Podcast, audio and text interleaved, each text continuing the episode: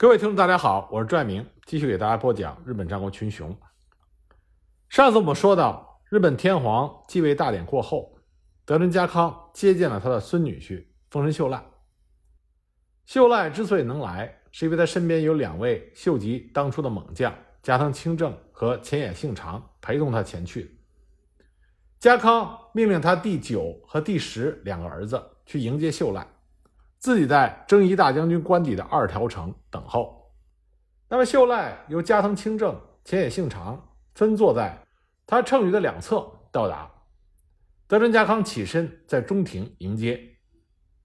德川家康心花怒放，五十年来一直屈居于丰臣氏之下的他，此时此刻翻了身，丰臣家的继承人来叩见他。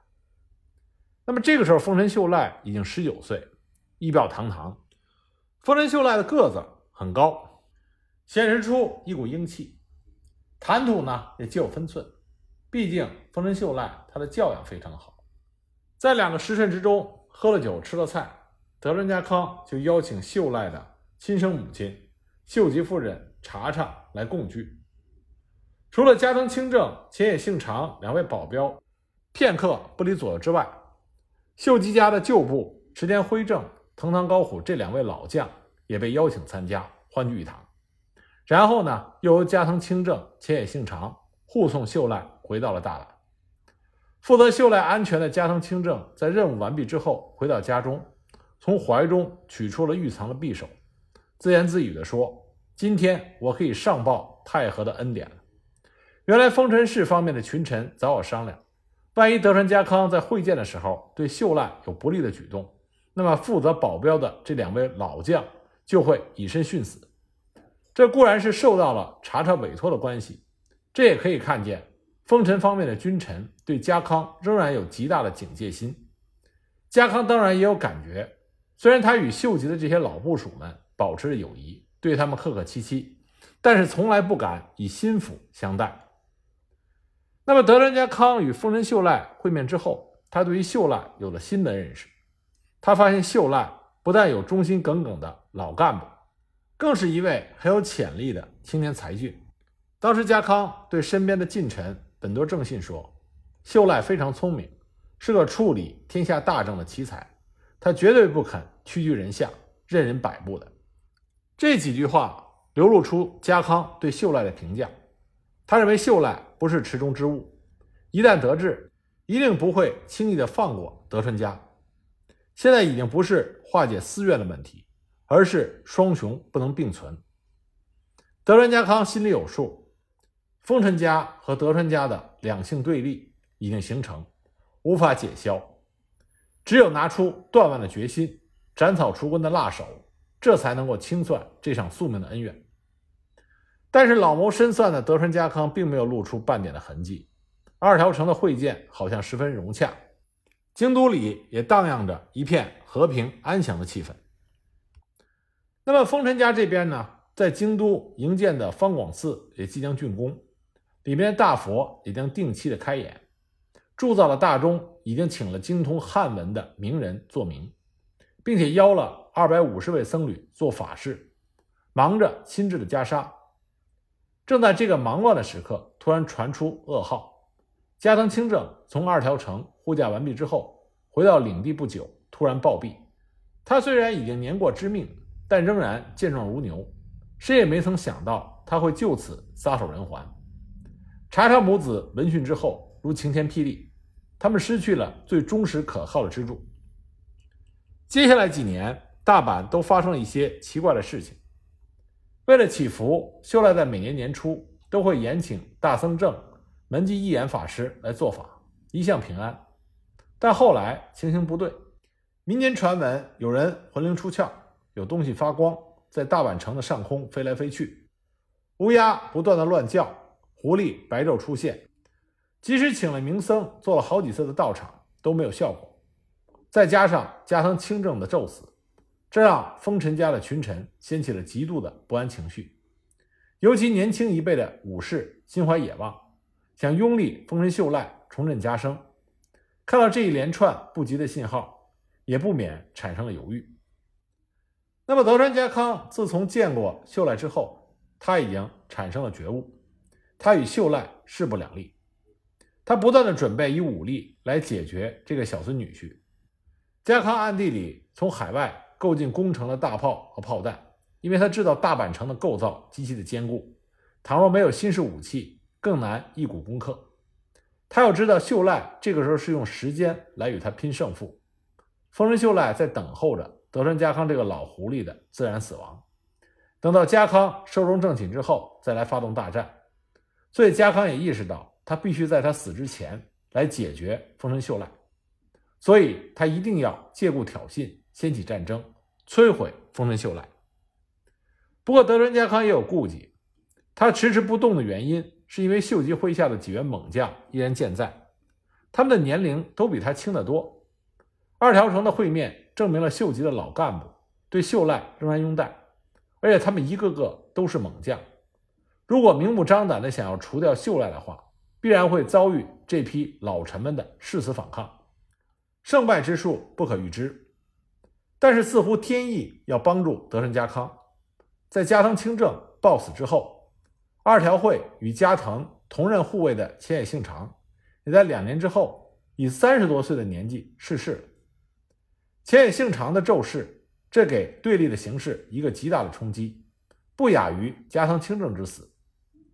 千野幸长的父亲。千野长政是秀吉的连金，情同手足，也是秀吉手下五奉行之一，而且是奉行之中唯一不肯附和时间三成的人。千野幸长是他的长子，从小跟随丰臣秀吉，每次作战必然斩将夺旗，极其勇武。秀吉死后，他追随德川家康为客将，家康十分赏识他的才华，在关原之战中大破西军，受到了德川家康的。赞赏。不过，家康深知前野父子受秀吉的恩重，绝不肯为己所用。而他们父子的存在，是他除掉秀赖的一大障碍。千野幸长的死，让德川家康心中的一块大石头落了地。这是老天爷在帮他的忙，这也增加了德川家康歼灭丰臣家的决心。那么，秀吉麾下有名的七本枪之一的福岛正则。虽然与德川家康有姻亲关系，并且在关原之战中当过家康的先锋，但他毕竟是秀吉一手养大的心腹爱将，恩义极重，绝对不会背叛丰臣秀赖。但说也奇怪，自从关原之战之后，福岛正则一直染病在床，火爆脾气的他经过病魔的折磨，壮志全消，变成了一个不问世事的懦弱之辈。就这样，丰臣家门下的这些名将。这个时候非死即老，剩下在秀赖身旁的只有片桐且元一个人。片桐虽然也是七本枪虎将之一，但是年事已高，由家康任命为大阪城的警卫。他心地平和，与德川家康保持着友好的情谊，而且由于查查的颐指气使，经常让这位年近花甲的老者无地自容。庆长十九年，秀赖耗费了巨资。经过十二年的岁月，将他父亲所兴建的方广寺重新修葺完成。方广寺是在庆长元年京都大地震的时候全部毁坏，六丈高的雕漆五彩的大佛像倒塌粉碎。到了庆长七年，才由秀赖从废墟中清理再建，改用金铜来铸造大佛的金身。到了庆长十七年落成，又铸了一口大钟。请南禅寺有名的高僧清寒，用汉文撰写了一篇铭文，刻在钟上。一切完工之后，恰好接近丰臣秀吉第十七周年的逝世祭辰，所以秀赖因为家康对于挑选日期常有意见，所以特地命令片桐且元前往骏河，除了恭请德川家康主持大佛的开眼大典之外，而且还请示最佳的吉日。德川家康回复说。这等大事应该由郎君亲自主持，日期则以八月初三最吉。片桐浅元得到了答复，大喜，就把德川家康的旨意传达了过去。忽然，家康看到了钟鸣的文具，大发雷霆，其中的几句“阴阳协理，国家安康，四海诗化，万岁传芳，君臣丰乐，子孙殷昌”，国家安康明显是故意将家康的名讳腰斩。而君臣丰乐四个字倒过来读的时候，就是乐封臣君。这分明是指大家都乐于拥戴丰臣氏为君，这是诅咒德川家康的灭亡，预祝丰臣氏的再兴。德川家康这样解释，分明是鸡蛋里挑骨头，在找茬儿。但谁也不敢说个不字，而且居然有人附和他。这位帮凶恰好也是位汉学家，姓林名罗山。他评论这篇铭文说：“铭文太长，不合体裁，犯讳的地方太多。除了不该将大将军的大会切断之外，更不该引用‘仁政’二字。天皇的名字是正人，并且一个乡下和尚哪里有资格撰写这样重要的钟鸣？所以呢，就起了文字狱，将饱学之士的清寒和尚。”逮捕下狱，死于狱中。家康的怒气未消，传令下去，不许举行任何的仪式。这就苦了往来穿梭的片童。原本以为可以讨好德川家康的，没想到德川家康反而怒气冲冲。所以片童只有前去请罪，要求先解除禁令，等开堂之后，他甘愿受罚。但是德川家康拒不接见。那么查查知道消息，也着了急。派他的心腹侍女大党青菊和女尼姑郑勇两个人向德川家康求情，特意嘱咐这两个人去申辩名门中的两句，绝无冒犯之意。没想到这两位女使者居然得到了德川家康的接见。那么家康对钟鸣之事只字不提，只是温言相向，说道：“日前我已经知道片桐的来意，大阪方面似乎误会了我。”以为我很不高兴，其实这全是流言。我对秀赖丝毫没有恶意。那么这两位女使者一看见德川家康和颜悦色，也就放了心。德川家康接着说：“秀赖是我的孙女婿，查查也是我儿媳妇的姐姐，我怎么会为难他们呢？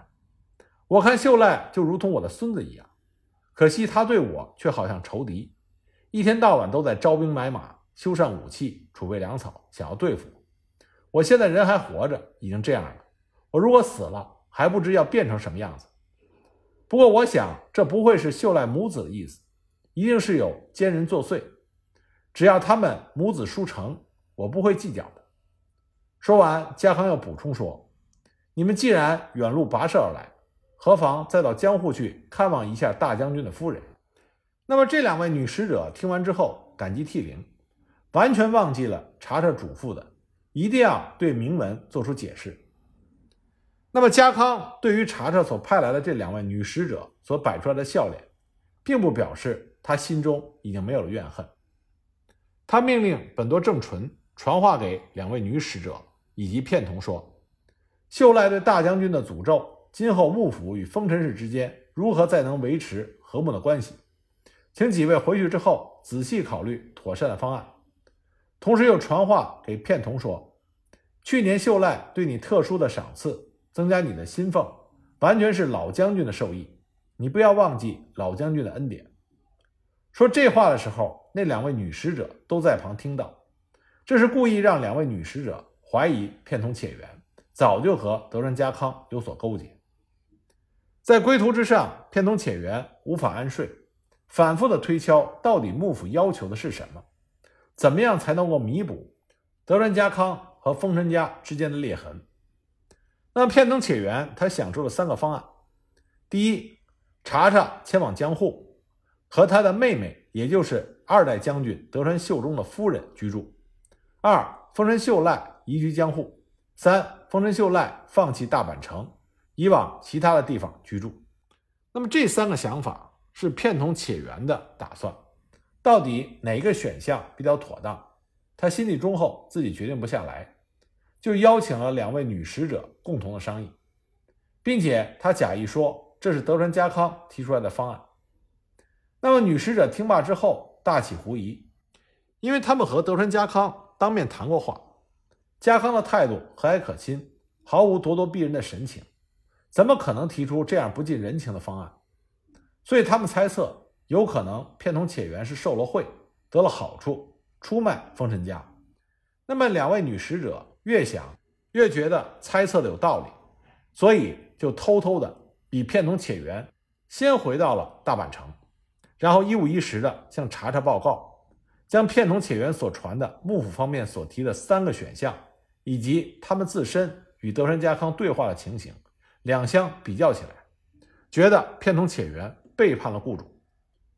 查查大惊，他也认为两位女使者判断的对，片桐且元一定是和幕府方面有了密谋。不过查查身边这个时候已经没有信得过的老人，只剩下一个他的表兄织田信雄。查查就把织田信雄邀请了过来，直接问他：现在事情已经迫在眉睫，片桐明显通了敌，我准备等他回来就杀了他，然后起兵和幕府拼个死活。请您来当我的大将。那么织田信雄自从小木山之战之后，衡量自己的才能，既不如秀吉，也不及家康，很难和他们争霸，所以织田信雄就死了这条心，索性剃了发，诵经礼佛，不问世事。朝鲜作战的时候，秀吉邀他来尝试左右，成为秀吉的亲客。秀吉辞世之后，信雄仍然留在大阪。关原合战中，他保持着模棱两可的态度。虽然身在西军之中，却没有参加过战斗，也没有献过一计一策，所以德川家康对他也十分的礼遇。那么信雄听到茶茶说这番话，大吃一惊。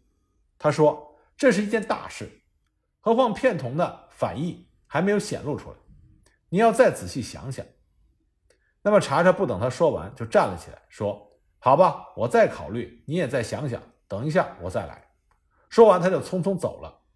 转入后堂之后，查查就吩咐手下年轻的武士说：“倘若等一下他还不肯的话，你就杀了他，免得泄露机密。”他说这话的时候，恰好被一个侍女听见，而这位侍女又恰好和织田信雄很熟，所以他就捧了一杯茶送到信雄的面前，低声警告了织田信雄。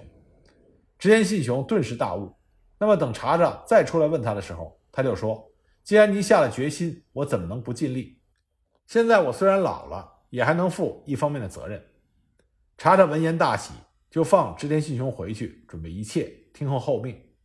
那么信雄慌忙逃走，在走之前也秘密通知了片桐且元，劝他也快走。